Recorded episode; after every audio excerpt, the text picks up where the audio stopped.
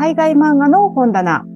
海外コミックスのブックカフェ出資した森の森崎です。バンドデシネの翻訳をしている原正人です。この番組は海外漫画を愛する二人がバラエティ豊かな海外漫画を毎回一つ取り上げてあれこれおしゃべりしていく番組です。はい。今日の海外漫画の本棚は原さんのおすすめ作品ですね。お願いいたします。はい。えっ、と、今回は僕のおすすめ作品ということで、えーショーン・タンのアライバルですね。えーこの作品を取り上げたいと思います。はい。えーちょっとね、えっ、と、先に概要をざざっとお話しておきます。えっ、と、まず、ショーン・タン、アライバルということで、これは川出消防新社から2011年の4月30日、奥付けによると4月30日に発売されております。はい。えーで、作者についてなんですけれども、えっ、と、ショーン・タンですね。えー1970年、これ僕と同じ年ですけどね、同い年ですが、えーはい1974年、オーストラリア生まれということですね。で、お母さんがアイルランドとイギリスにルーツがある、えっ、と、オーストラリア人なんだけど、アイルランドとイギリスにルーツがある方。えーそれからお父さんが、えっと、マレーシアに移民していった、まあ、中国は系の子供っていうことですよね。中国人としてマレーシアに移民していて、そこからオーストラリアにできたのかな。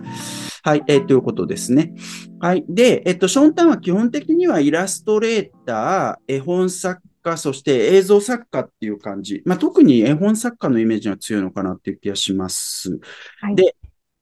ボーダレスな仕事をしてるんですけれども、あんまジャンルにとらわれないね。えっと、ただ、まあ、いわゆる漫画的なもの、今回、あの、海外漫画の本棚で扱うわけで、これを海外漫画だと僕らは思ってるわけですけれども、はい。漫画的なものっていう、まあ、海外つけなくていいんですけど、漫画的なものって決して多くないうん。と思います。はい主なものはやっぱり今回取り上げるこのアライバルくらいかなということですね。はい。で、えっと、この、まさにこのアライバルで日本に翻訳紹介されたんだと思うんですけれども、えっと、この後も本当にダダダダダって作品がどんどん出ました。2011年のうちにレッドツリー、それから遠い町から来た話が出まして、えっと、2012年にはロストシング、エリックなどなどっていうことで立て続けに本が出て、今ちょっとちゃんと数えてないけど、十何冊ぐらい翻訳ありそうな気がしますものすごね。く出てますよね。はい。うん。ですね。で、まあ、最近も新しいものが出たりとかね。えっと、そんな作家さんです。で、2019年には、あの、東京の、えっと、千尋美術館っていうところで、えっと、ここにカタログがあるんですけど、ショーンタンの世界どこでもないどこかへっていう展覧会が行われたりとかね。はいえーそういう、あとイベントとかも行われたりとか、いろいろそういうこともあったりいたしましたね。はい。で、えっと、もうちょっと続けます。原書は2006年に発売されました。で、えっと、もうその翌年あたりから海外版がどんどん出てって、えっと、僕はフランスに馴染みが深いんで、フランス語版の話をすると、2007年にはもうフランス語版が出ております。で、タイトルはね、アライバルっていうタイトルじゃなくて、まあ、フランス語で言ってもちょっとわかりづらいと思うけど、ラーウ・ボン・ノ・ペールっていう、そういうタイトルで、我が父親が行くところ、直訳すると、我らの父親が行くところってそういうタイトルだったんですよね。そうなんですね。うん、そうです。で、うんえっと、翌2008年1月のアングレム国際漫画祭で最優秀作品賞を受賞しまして、で、僕、あの、2008年からバンドデシネの翻訳者になったんですね。ではい2005年あたりからバンドデシネに興味を持つようになった。だからまさにその頃に出たんですよ。これアングレムで賞を取ったの。ああ、なるほど。すすごくよく印象に残ってる。その当時の作品っていうのは。はい。えーですね。で、えっと、まあ、僕そのタイミングで知ってたんだけど、えっと、2008年で知って、その後ね、川出書房新社から翻訳っていうか、この本が出たの2011年なんですよ。はいはい。で、えっと、2011年のまあ4月30日ってことで、これね、3.11東日本大震災の直後なんですね。ああ、そっか。そうなんですね。はい。で、はいこれね、あの、こんなタイミングで本出て売れんの？みたいな、そんな感じはあったし、それからあと、同じように、あの、こんなタイミングでってなったのが、アリソン・ベクダルのファンホームなの。ああ、その、あれそっか2011年のまさに同じ、そこの同じ時期に出たんですよ。ああ、なるほど。はい、えーですね。で、えっと、ただ、あの、この、ショーンタンの、えっと、アライバルは実際売れて、その後すごい売れることになるんですけど、復興のイメージとかなり重なった印象があり、ます。当時の人たちにとっては。当時読んでた人たちにとってね。はい。えー、ですね。で、えっと、まあ、僕はアングレムで知ってたから、え、なんでこのタイミングでこんなん出すんって思ったんですよ、まず。その、売れるはい売れないとかっていうの関係なしに、うんうんうんうん。セントだよっていう、まあ、この後話しますけれども、一切セリフがない作品で、洋書買ったらそれでよくないっていう、こと。も思ってて、え、これ売れるのかなみたいな。うん。そそういう点でも思ったんですよね。で、えっと、今は、まあ実際売れて、えっと、いろんな本が出てるんですけど、ショーンタンの日本公式サイトっていうものもあって、うんうんえっと、そこにショーンタンの日本の代理人である、えっと、田中優子さんっていう方のコメントが載ってるんです。はい。でえっと、田中さんってね、えっと、もともと川出書房新社で編集者やってた方ですね。で、ちなみに今先に言っておくと、僕、川出でお仕事いくつかしてるんですけど、えっと、可愛い闇。あ、それからその前にさ、マルカントのマチューの3秒がそうなんですけど、これ、いずれも田中さんと一緒にお仕事してるものですね。で、はい田中さんはさらに、このショーンタンの前に、エドワード・ゴーリーの絵本を一通りやってる方なんですよ。はいはい。だからそういう方だっていうことです。ええね。はい。で、えっと、その田中さんのコメントがね、これサイトにあるんで、あの、サイトよかったら見ていただければと思うんですけど、あの、僕全部は言わないんでね、全部読まれたら、あの、とてもいい文章なんで読まれたらいいと思うんですけど、えっと、児童書専門の出版社にとっては、このアライバルって作品がね、子供の本らしくない。逆に一般の大人のための本を編む、まあ、本を出版する出版社は、私っていうのはまあ田中さんのことですけど、私と同じようにアンテナに引っかからず、大人の本らしくないと。えっと、どちらのジャンル、子供向けにも大人向けにも、えっと、どちらのジャンルジャンルにも入らず、すっぽり抜け落ちてそのままだったのですと、当時ねう。んそういう状況になったんですって。しかもこの本は英語の本ですけど、まあ言葉ないけどね、オはいーストラリアの本なわけで、まあ、そこはすごく大きいと思う。うん結局出版の世界って、すごくパイが大きい、いっぱい出てるところのところがまず参照されますから。はい。はい。で、ただ、それはもう緩やかに変わりつつあって、えっと、今本当にいろんな国の、あの、本がね、出るようにもなってきてますけどね。はい。で、えっと、当時ね、えっと、まあ、さらに引用続けますけど、初版6000部、まあ、初版6000部だったわけですね。ここ言ってますけど、初版6000部が売れるのに3年はかかると、営業部から言われていたのですが、うん3ヶ月で初版が売れて、新速嬉しかったですっていうことで、3ヶ月で6000部売ったと。まあ、これめちゃくちゃ売れたっていうわけでもないと思うけど、この売れ方って。だって、あの、即、発売即重版っていうのもあり得ますからね、漫画とか全然ね。全然ある、あるんだけど、それでもやっぱりそれぐらいのペースで売れたということですね。はい。で、結果的に海外漫画の中では、僕が知る限り最も売れたものの一つだと思います。例えば、えっと、よく言われるのが、えっと、デッドプール、デッドプール。あので、デッドプールのシリーズって、あれ、累計で相当出てるんですね。いっぱい点数があって。あれ、はい、昔、ショープロさん数字公表してたと思うけど、はい、僕の記憶では、今の数字じゃないですよ。と、もう、だいぶ前の数字で、累計30万部ぐらいは言ってたような気がする。から、はい、まあ、それに比べれば全然少ないけど、それでも僕、前に数字来たとき、聞いたときにびっくりするぐらい売れてましたね。そういう本でございます。うん、はい。えー、で、えっ、と、この作品自体は、まあ、always best 的な作品ですよね。えー、なので、まあ、いつ取り上げてもいいわけですけれども、えっ、と、今年2023年の4月に、廉価版が、ペーパーバックエディションっていうやつが、はい、えー、出版されまして、はい、えー、まあ、今まで読んでなかった人はね、この機会に安くもなりましたし、えっ、と、ぜひっていうことで、まあ、紹介したいなと、えー、思っております。で、ちなみに、アライバルについてはこういうね、メイキング的な見知らぬ国のスケッチ、アライバルの世界っていう、そういう本とかも出ていたりします。はい。えー、で、えっ、ー、と、簡単にあらすじ言っておきますね。はい。えっ、ー、と、物語は、お父さん、お母さん、娘、えの、まあ、3人家族のうちのお父さんが旅支度をしているところから始まるわけですね。で、どうやら彼らが住んでいる町っていうのは、何がしかの、まあ、脅威、えー、に見舞われているわけですね。えー、で、えっと、まあ、巨大な竜の尻尾のようなものが街中を覆っているわけです。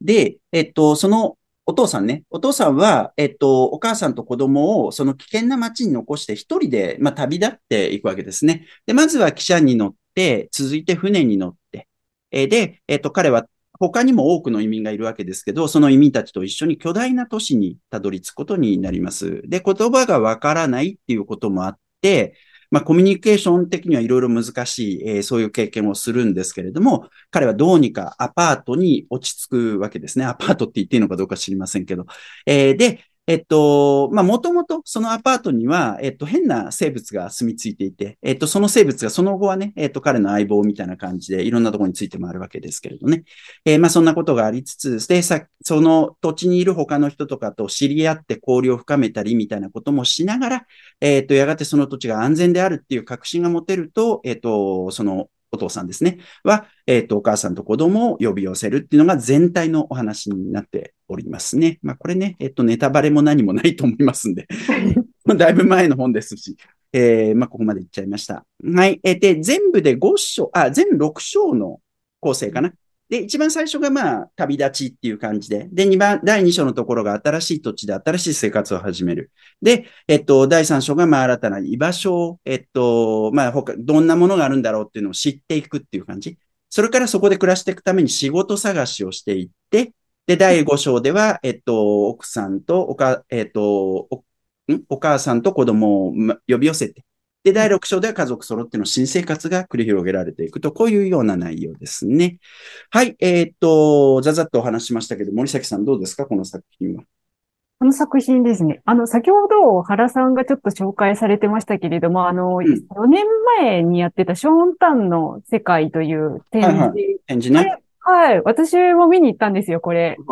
はいはい、すごく面白くって。で、うん、この中で結構、あの、このアライバルがどのように作られてきたのかみたいな、うん、なんか、あれですよね、制作期間5年とかすごい年月をかけて作られていて、で、その、あの、なんていうか、移り変わりというか、初めの初期作から、こう、終作からみたいな感じで書かれてあの、展示されていて、すごく面白かったんですけど、うんはい。なんか、あの、一番初め、あ、このね、あ、私もこれ図録ね、買ったんですけどね、はいはい、この図録のインタビューとかにも、あの、後ろにね、インタビューが載っていて、その中でも書かれたんですけど、うん、まあ、ショーン・タンさんなんか、も、もともとそんなに漫画興味ないみたいな感じで、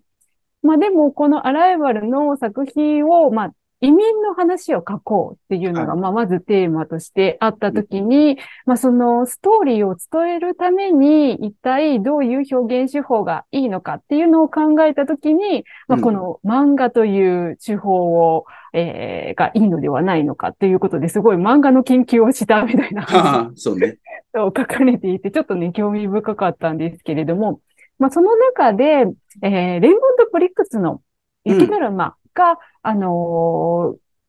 最初にこう影響を受けた作品として挙げられていて、うん、で、サイレント漫画、サイレントコミックという形式でやろうみたいな、あのー、方向性に、あのー、進んでいったっていう話があって興味深かったんですけれども、あの、そのね、初めの、あの、その、まあ、レイモンド・ブレグズの、えー、雪だるまから着想を受けてというところの最初のイラストっていうか終作は、ものすごくこうイラストチックというかデフォルメされた可愛らしいキャラクターで描かれてたんですよね。はい、で、そう、初めはまあそういう風な感じで考えていたけれども、まあ途中でこう写真を使う、うん、アルバム的なものと、まあ漫画っていうのは結構近いのではないのかみたいな感じで、うん、こう、コマ、一コマ一コマをこう、写真を撮っていって、え当てはめていくみたいな、その写真をベースにして描くっていうことをやられてらっしゃるんですよね。うん、で、あの、アライバルの主人公は、あの、ご自身がモデルになって あの、写真を撮ってっていうことで。で、実際このアライバルっていう作品は、すごくまあファンタジーの作品、まあこの世のどこでもない世界で、まあ、不思議な生き物が出てきたり、まあ、不思議な食べ物が出てきたりするわけなんですけれども、でも絵柄はものすごく写実的というか、まあ、写真をベースにして描かれているので、すごくリアルなんですよね。や、このなんかリアルさっていうのがすごく面白くって、うんうん。で、まあ、さっきその、なんていうんですかね。まあ、大人向けでもないし、子供向けでもないみたいなお話を、まあ、あの、田中優子さんがよおっしゃってらっしゃったっていうね、あのことをおっしゃってましたけれども、これ、なんて言うんですかね。本当なんか、全年齢向けというか、あのそう、そういうふうに、まあ、子供向けの絵本で大人が読んでもいいというような絵本というわけでもなく、大人が読んでもきっちり面白いものとして出来上がっているっていうのは、やっぱこのリアリティの、こう、高さみたいなものを含めて、なんか読んでるうちにファンタジーなんですけれども、ドキュメンタリー作品を読んでいるような読み心地がある。まあ、どこでもない国なんだけれども、でも、なんか大人が読むと、こう、とある国を連想せずには折れなかったり、まあそれは読者のそれぞれの知識であったり、経験であったりが、まあ大きいとは思うんですけれども、それを踏まえて、これはこの国のこういうことを描いているようにも思えるみたいな、なんかそういう、ちょっとね、ファンタジーなんだけどドキュメンタリーチックというか、なんか不思議な味わいのある作品だし、まあだからこそ、こう、本当に様々な年齢の人に愛される作品なんじゃないのかなっていう感じはすごくしますね。で子供は子供で、あの、わからないまま、例えばまあ先ほどね、その、こう、ドラゴンみたいな、こう、うん。あの、何か脅威が、あの、あって、まあ、国を、他の国、新天地を探さなければいけないということで、お父さんが旅立っていくんですけれども、うん。まあ、このね、まあ、子供は子供で、あ、なんか恐竜が、にね、襲われてるんだ、みたいな風に読める、読めますし、大人は、まあ、これを見て、まあ、このドラゴンみたいなものが、まあ、例えば、なんか戦争の比喩なのか、それとも、こう、まあ、独裁者みたいな、ちょっと、こう、あの、ひどい政治をするような、こう、政治家たちみたいなものを連想したりだとか、何かの比喩というふうに感じられるし、まあ、そのあたりもやっぱり、こう、なんだろうな、まあ、サイレントコミックだからこそそういう味わいができるっていうのもあるなって思思うんですよね。うん。まあ、ここで文字でね、怪獣が襲ってきたって言われたらもう本当ファンタジーになっちゃうんですけれども、あの、そこで言葉がないがゆえに、まあ、これが一体何を、の、比喩であるのかだとか、表現であるのかだとかっていうのを、まあ、その人その人の解釈で読むことができる。うんだからこそ本当にね、子供から大人まで読めるという、あのー本当すごい作品だなというふうに思いました。はい。なるほど、なるほど。そうですね。えっと、まあ、サイレントでね、えっと、漫画の中でサイレントの漫画って、まあ、あることはあるんだけど、まあ、これほど成功した作品がどれだけあるのかっていうのは、特に世界中でね、うんまあ、なかなか他に思い浮かばないなっていうところもあるし、でもやっぱなんかこう、これが、え、まあ、サイレントで絵だけで作られてるから、そこに、えっと、コマとコマとのつながりとか、そういったところを見ながら何がしかのものを読み解いていくみたいな。で、読み解くに値するだけの細密な描き込みがあるので、そこのところもね、やっぱりなんていうか、読みに誘う部分はあるなと思いますよね。で、それすごくあると思うんですけど、やっぱなんかこの圧倒的な絵の力は、やっぱり一番なんかこう大きいと思う。で、これ見てやっぱまずは驚きますよね。はい。凄まじいな、みたいな。そうですね。うんあのーまあ、さっき、あ私はなんかすごいこう、ドキュメンタリーチックみたいな風にも言ったんですけれども、なんか例えばこの新天地として訪れた、うんこう、都市のね、あの、このすごい都市が、にやってきたなみたいなところだとか、本当なんか、あの、この世界観とかもすごい面白いですよね。そうね。僕とか、まあ、い、いん、え、いっぱいあるけど、やっぱなんかね、うん感動ととかするのはこういうページなんですよね。うんえっと、このトビウオみたいな、あの、移民たちが船で、えっと、まあ、アメリカを思わせるような都市に向かっていくところですね。そこでなんかこう、えっと、トビウオがものすごく飛んでるみたいな。で、これも、実際にいるトビウオとはちょっと違っってたりするっていうギリギリのラインで、リアリティを担保しながら、で、なんかこう、ちょっと脅威、一種の驚きみたいなものを読者に与える。やっぱこういうところが、あの、僕もともと幻想文学とかがすごい大好きなんで、はい。こういうものにはすごく、あの、感銘を受けるんですよね。こういうところはすごくあるなっていうところかな。それはすごく、この作品の魅力の一つかなと思いますね。で、僕ね、割となんかこう海外漫画読んでても、割とこの海外漫画の本棚の中でも、ファンタジーに対してネガティブな意見を言いがちなんですけど、はい。あんま乗れないことが多いんだけど、でもね、この作品はちょっと違うんだよね。でなんで違うのかとかっていうのは、本当に自分でもよくわかんないけど、やっぱりなんかこう、ある種のリアリティみたいなものをちゃんと担保できてる。えーうんでもだから、えっと、なんて言ったらいいんだろうな。ある一定の年齢には通用するけど、大人が読むとなんかどう、そんなに乗れないとか、そういうのではないっていうところ、うんこの作品のすごく魅力的な部分だなっていうのは思いますね。うん。いや、そのなんか、そう、ある種のリアリティを持ちながらファンタジーっていうのが、あの、もう徹底されていらっしゃるのがすごいなとかって思うんですけれども、うんなんかある、例えばと植物とかも、はい。なんかあの、こう、細部を見ると、あ、葉っぱはなんか、あの、よくある葉っぱなんだけれども、なんかこんな風に、こう、一枚だけポッと出てるみたいなのは、まあ普通そういう植物ってありえないし、うん。なんかこういう、この、まあこれね、あの、四季を表す、まあ植物が、まあ、おえーこうね、成長して、花が咲いて、こう枯れるまでを描いているんですけれども、なんかありそうでも絶対ない植物をこう、自らの世界の中で生み出しているみたいな、そういうのが本当にこう全部随所に出てきますよね。本当、なんか生き物にしてもそうだし、食べ物にしてもそうだし、あの、楽器とかね、本当にあの、細部にわたるまで全部そういう世界を作り出していて、なんか見たことあるけれども絶対見たことがないみたいな。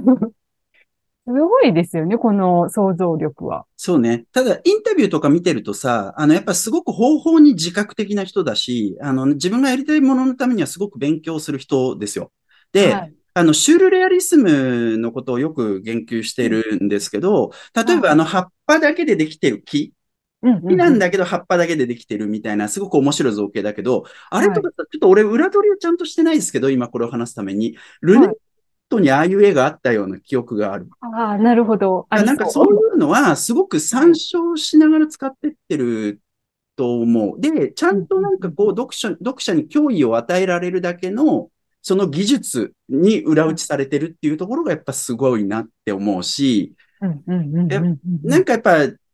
なんだろうな、日本でいうところの漫画とはやっぱちょっと違うじゃないですか。海外漫画の文脈の中ではこういうものって別に珍しくもなんともない、珍しくもなんともないって言うと言い過ぎだな。えっと、全然あり得ると思うんだけど、日本の漫画とちょっと地続きではないっていうか、それよりはやっぱり絵本の方になんかこう分類されるだろうなって思うような、そういう描き方っていう気はすごいしますよね。そうですね。まあ、もともと、やっぱりね、他の作品だと、あのーどっちかって絵本というか、あの、まあ、漫画家さんではないですからね。こし、しかもタブローもね、一枚絵も描く人じゃないですか、この人。はい。で、はい本当に技法もいろんなものを使う人ですからね。うん、ですね。これはあくまでもこの作品が、まあそういう形式、まあコマで割って紹介するっていうあの表現形式で作ってみようという形でね、うん書かれているんで、なんか、それは本当にあの、意識的に、こう、ものすごく技巧的に作作られていらっしゃいますよね。そうですね。で、まあこれがそもそもね、だから、あの最初の方でも言ったけど、漫画なのか、漫画じゃないのかうん、まあこれ読者が別に勝手に、あの、好きに考えればいいと思うんですよ。あの、はい僕も別に漫画にこだわるつもりはなくて、面白いものがやっぱり正義なのでね、面白いっていうことが一番大事なことだよなっていう。だからそのジャンルが何であれ何だっていいんですけど、それではいこの人は、えっと、インタビューの中の話を聞く限りでは、この作品については漫画の形式が一番それに近い。自分がやりたいことにぴったりであると。だからは、い漫画について勉強して、えっと、その、さ、そういう作品作りをしたっていう意味ではやっぱり漫画だよなっていうのはすごく思う。で、その時によく名前が出てくるのが、スコット・マクラウドの漫画学。ああ、はい。漫画学で勉強しましたっていうのが、これが面白いなと思って、やっぱ海外の人にとっての漫画学の影響力って凄まじいんだなっていうところとか、そうですね。そこはめっちゃ面白いなと思った。で、あと、あの、こっちのね、見知らぬ国のスケッチの方でもちょっと触れてるんですけど、はい、クリス・ウェアとかダビッド・ベイ、それからアート・スピーゲルマンの名前を挙げてるんですよ。ええー、そうなんやっぱりそこ自覚的にそういう人たちの仕事を見ながら自分の仕事を作ってるってるってこと？で、さらに、あの、その、こちらの方のね、インタビューの中では言ってるのは、えっと、子連れ狼。ああ、出てきましたね。の、あの、サイレントのところっていうのはすごく参照したっていうかね、えっと、そういう話もしてるんで、そこ面白いよなっていうところだな。で、あと、それとは別の水準で言うと、やっぱこの絵を見てすごく思うのは、表紙だけ見るとあれなんだけど、中はこんな感じでちょっとグレーがかってるんですよね。で、ノスタチックな雰囲気がある。やっぱこれで思い出すのって、サイレント映画だと思うんですよ、白黒の。ああ、なるほど。それはやっぱそうだと思う。雰囲気的にこれサイレント映画だよなっていう感じはすごいする。ここでややりたがってる雰囲気がね。で、この辺もね、なんかこう、えっと、すごく参照してるっていう話はしていて、インタビューの中で。で、あの、ビットリド・デシカっていう人の、イタリアの監督ですけどね、自転車泥棒っていうのについては、オマージュもこの作品の中でしてるって言っていて、あの、えっと、主人公がね、あのー、新しいところに行って定着して仕事探しをしてるときにポスター貼りをしてるんですよね。はい。はい、だからそこはそのビットリオデシカだっていうことに言ってましたけど。なるほど。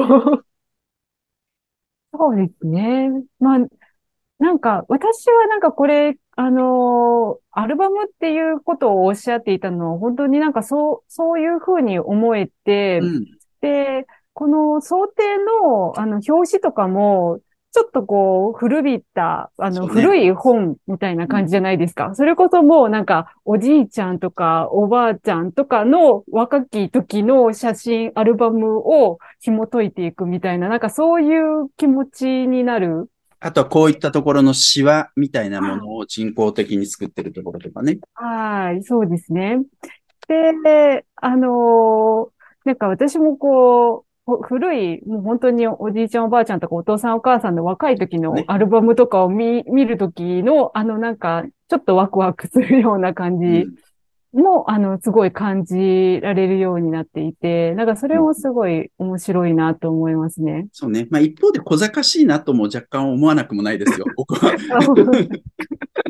厳しい。厳しいっていうか、でもやっぱ、それでも読んだ時に納得させられてしまう何かがあるから、やっぱすごい強い作品であるのは間違いない。そこのところ。それはね。で、こういったところは、あのー、まあ、この後日本語版がね、いつ出るのか知りませんけど、あのー、ソニー・リューっていう、えっと、シンガポールの作家のチャーリー・チャン・コックチャイの芸術とかはやっぱこういうの、これ実際影響関係あるのかどうか知らないけど、知らないわけもないだろうし、こういった作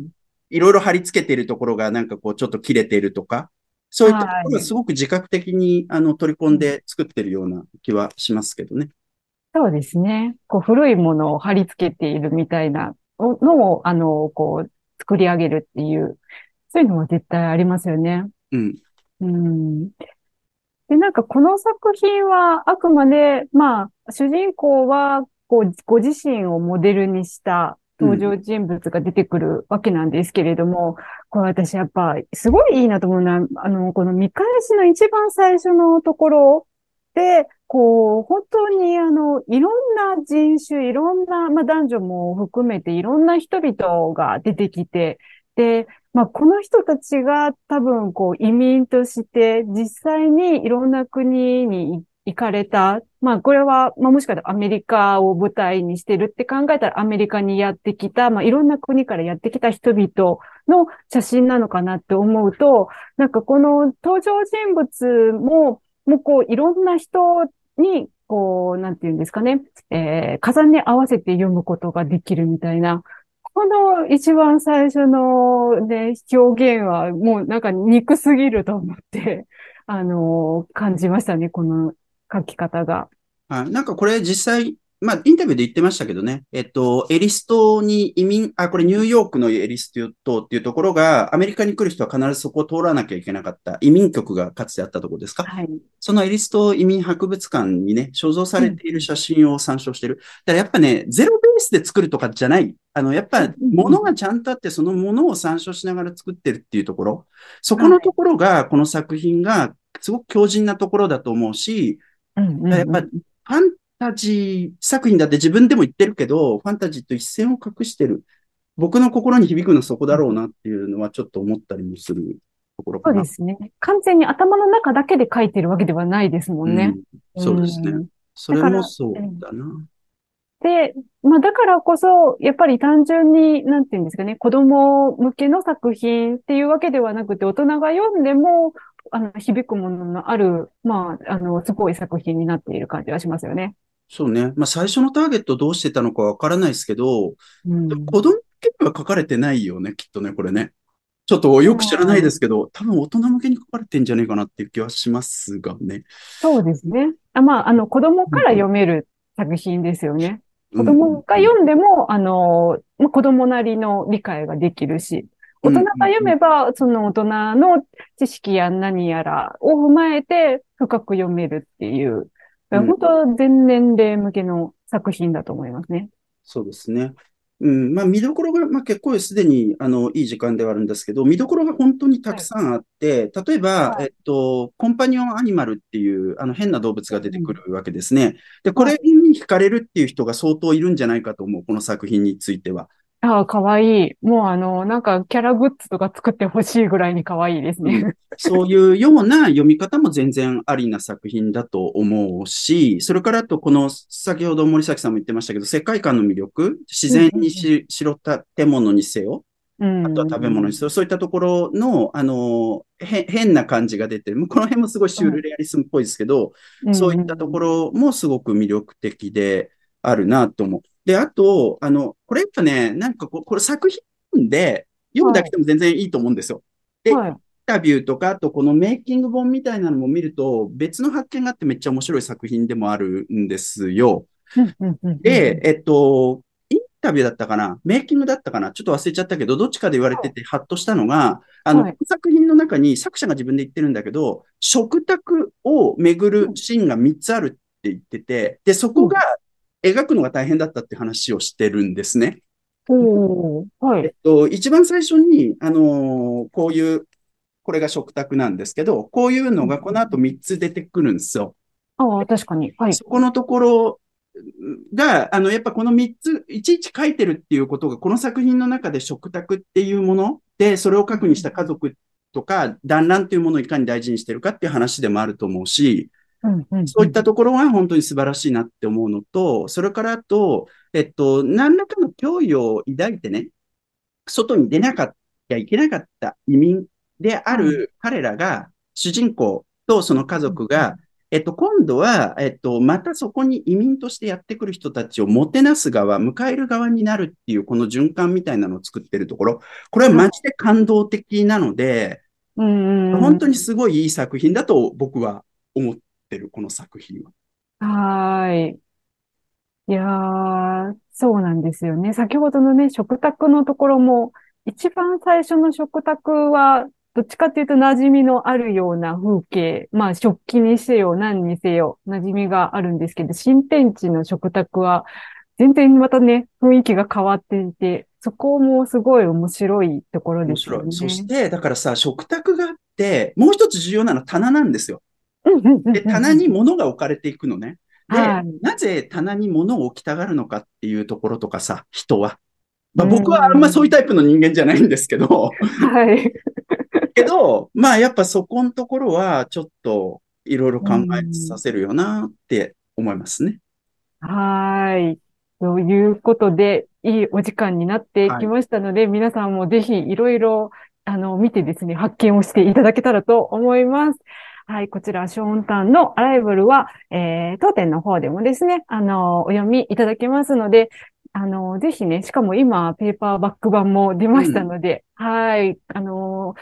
手に入れやすい状況になっているかと思いますので、ぜひぜひ皆さん、あの、読んでみてください。はい。では次回ですね、私の方のおすすめ作品で、えー、こちらですね、ダニエル・クローズのゴーストワールドを取り上げたいと思います。はい。読んだことがある人もない人もぜひお聞きください。海外漫画の本棚は毎週金曜日夕方にお届けします。あと、原さんとはご一緒に海外漫画ラジオという海外漫画にまつわるニュースや雑談をするポッドキャストもやっております。そちらは毎週火曜日ともしかしたら木曜日12時更新です。よかったらそちらもぜひチェックしてみてください。はい。ではまた次回お会いいたしましょう。ありがとうございました。ありがとうございます。